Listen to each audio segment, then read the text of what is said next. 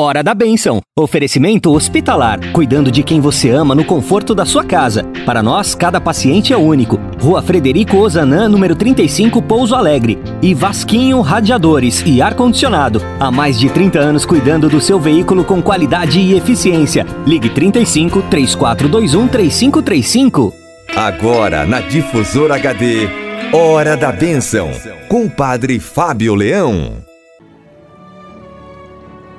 Bom dia, Ângela. Bom dia, você, rádio ouvinte, sintonizado na Rádio Difusora de Pouso Alegre. Hoje é sexta-feira, dia 9 de abril. Nós estamos dentro do tempo pascal, especificamente dentro da oitava da Páscoa.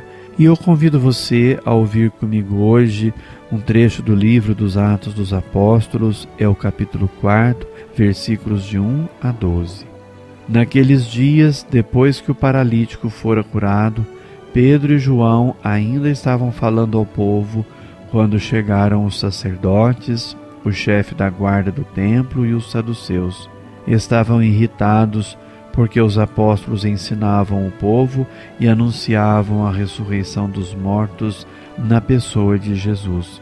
Eles prenderam Pedro e João e os colocaram na prisão até o dia seguinte porque já estava anoitecendo. Todavia, muitos daqueles que tinham ouvido a pregação acreditaram, e o número dos homens chegou a uns cinco mil. No dia seguinte, reuniram-se em Jerusalém os chefes, os anciãos e os mestres da lei. Estavam presentes o sumo sacerdote Anás e também Caifás, João, Alexandre e todos os que pertenciam às famílias dos sumos sacerdotes. Fizeram Pedro e João comparecer diante deles e os interrogavam: Com que poder ou em nome de quem vós fizestes isso? Então Pedro, cheio do Espírito Santo, disse-lhes: Chefes do povo e anciãos, hoje estamos sendo interrogados por termos feito bem a um enfermo e pelo modo como foi curado. Ficai, pois, sabendo, todos vós e todo o povo de Israel, é pelo nome de Jesus Cristo de Nazaré, aquele que vós crucificastes e que Jesus ressuscitou dos mortos, que este homem está curado diante de vós. Jesus é a pedra que vós, os construtores, desprezastes e que se tornou a pedra angular. Em nenhum outro há salvação, pois não existe debaixo do céu outro nome dado aos homens pelo qual possamos ser salvos. Vamos agora aproximar um pouco mais desse texto, enxergando-o mais de perto nos detalhes da mensagem que ele quer nos transmitir. Relacionado estreitamente com a cura daquele homem que você ouviu eu falar sobre ele na quarta-feira e com o discurso de Pedro através do motivo, né, o nome de Jesus, esta passagem de hoje coloca em primeiro plano a reação negativa das autoridades ao anúncio dos apóstolos. A sua intervenção forçada desembocou na ação judiciária junto do Sinédrio a respeito de Pedro e de João, com o relativo interrogatório. A resposta de Pedro é um discurso de defesa da fé que se torna ocasião de dar testemunho do nome de Jesus. O anúncio do ressuscitado, proclamado por Pedro no Templo de Jerusalém, suscita a irritação dos sacerdotes, depositários da instrução na área sagrada, do chefe da guarda do templo, responsável pela ordem pública, que não acreditam na ressurreição e dos saduceus. A reação, ela se desenvolve na prisão ou tem o seu termo, o seu desfecho na prisão dos apóstolos Pedro e João, enquanto em segundo plano é sublinhado, destacado o acolhimento positivo da palavra que leva ao crescimento da igreja. O interrogatório que tem lugar no dia seguinte diante do sinédrio, solenemente reunido, diz respeito à cura do homem paralítico. Os chefes do povo, os anciãos e os escribas e todos os que eram da família dos sumos sacerdotes querem saber com que poder e em nome de quem os apóstolos fizeram semelhante coisa. Pedro, falando com espírito profético e com muita coragem, primeiro ironicamente denuncia a contradição. Os apóstolos são acusados por uma obra boa feita a um enfermo. Depois proclama que quem curou o enfermo foi o poder do ressuscitado, o seu nome glorioso.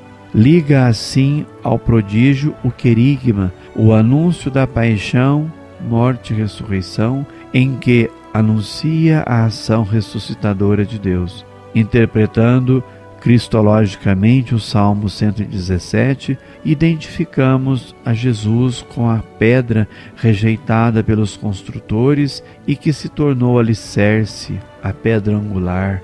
O apóstolo confessa Jesus, Salvador único e universal, apesar de ser rejeitado em sua mensagem pelas autoridades judaicas. Vamos agora rezar por todas as pessoas que no anúncio da fé encontram a rejeição, encontram obstáculos, encontram muitas pedras no caminho. Sejam cristãos do Brasil, do Oriente Médio ou de quaisquer outras partes do mundo, mas sempre há pessoas encontrando obstáculo na evangelização, porque o ser humano continua tão egoísta e inclinado para o mal como aquele humano do tempo de Jesus. Então rezemos por todos os missionários, leigos ou não, por todos eles que não esmoreçam nem desanimem ou desistam da evangelização por conta das provações, resistências e dificuldades do caminho. Rezemos também pedindo a Deus, a todos nós, a graça de uma fé mais audaciosa, genuína, profunda, madura e adulta capaz de dar um verdadeiro testemunho da vida de Jesus. Também rezemos por todas as pessoas que trabalham na área da saúde, especialmente na medicina, que fazem de sua vida um verdadeiro sacerdócio, uma verdadeira entrega por amor e mesmo com tanto sacrifício, com tanta dificuldade que no momento estão sentindo, não deixem de exercer a sua profissão, mas façam com aquela simplicidade, com aquele amor, com aquela dedicação, como convém aos cristãos. Fazer o bem ao seu semelhante é fazer ao próprio Jesus, o Filho de Deus. São Pedro aqui ajudou, juntamente com João, ele ajudou um enfermo. Ele deu, fez uma grande caridade a um enfermo. E toda vez que nós podemos fazer uma caridade, não podemos voltar o nosso rosto em contrário.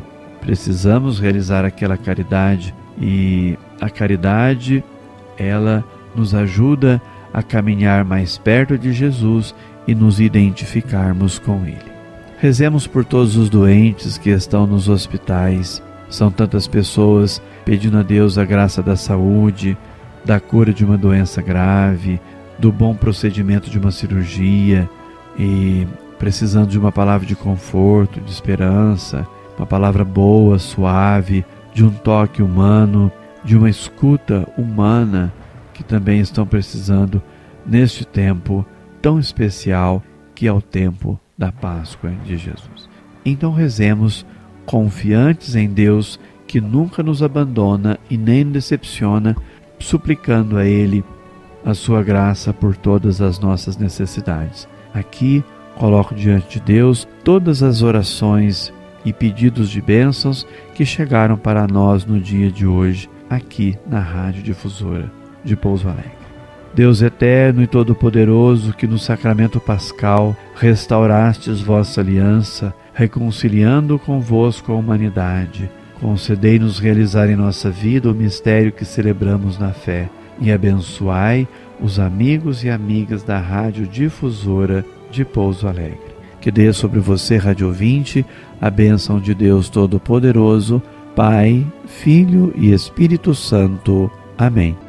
Você ouviu na Difusora HD Hora da Bênção, com o Padre Fábio Leão. De volta, próxima segunda, às nove horas. Hora da Bênção. Oferecimento hospitalar. Cuidando de quem você ama no conforto da sua casa. Para nós, cada paciente é único. Rua Frederico Ozanam, número 35, Pouso Alegre. E Vasquinho Radiadores e Ar-Condicionado. Há mais de 30 anos cuidando do seu veículo com qualidade e eficiência. Ligue 35 3421 3535. Se o seu carro na estrada esquentou, Vasquinho, Vasquinho. Se o seu ar-condicionado estragou, Vasquinho, Vasquinho.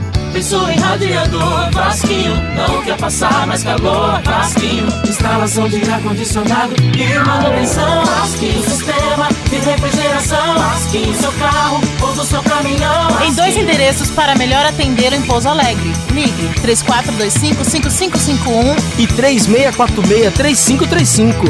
Vasquinho. A Hospitalar cuida de quem você ama no conforto da sua casa. Para nós, cada paciente é único. Contamos com enfermagem, fisioterapia, nutrição, fonoaudiologia e vários outros serviços. Temos também uma loja especializada na venda e locação de equipamentos médico-hospitalares. Entre em contato conosco pelos telefones 35 34 22 81 74 ou 34 23 73 89 ou nos faça uma visita na rua Frederico Ozanam, número 35, bairro São Vicente de Paulo, Pouso Alegre.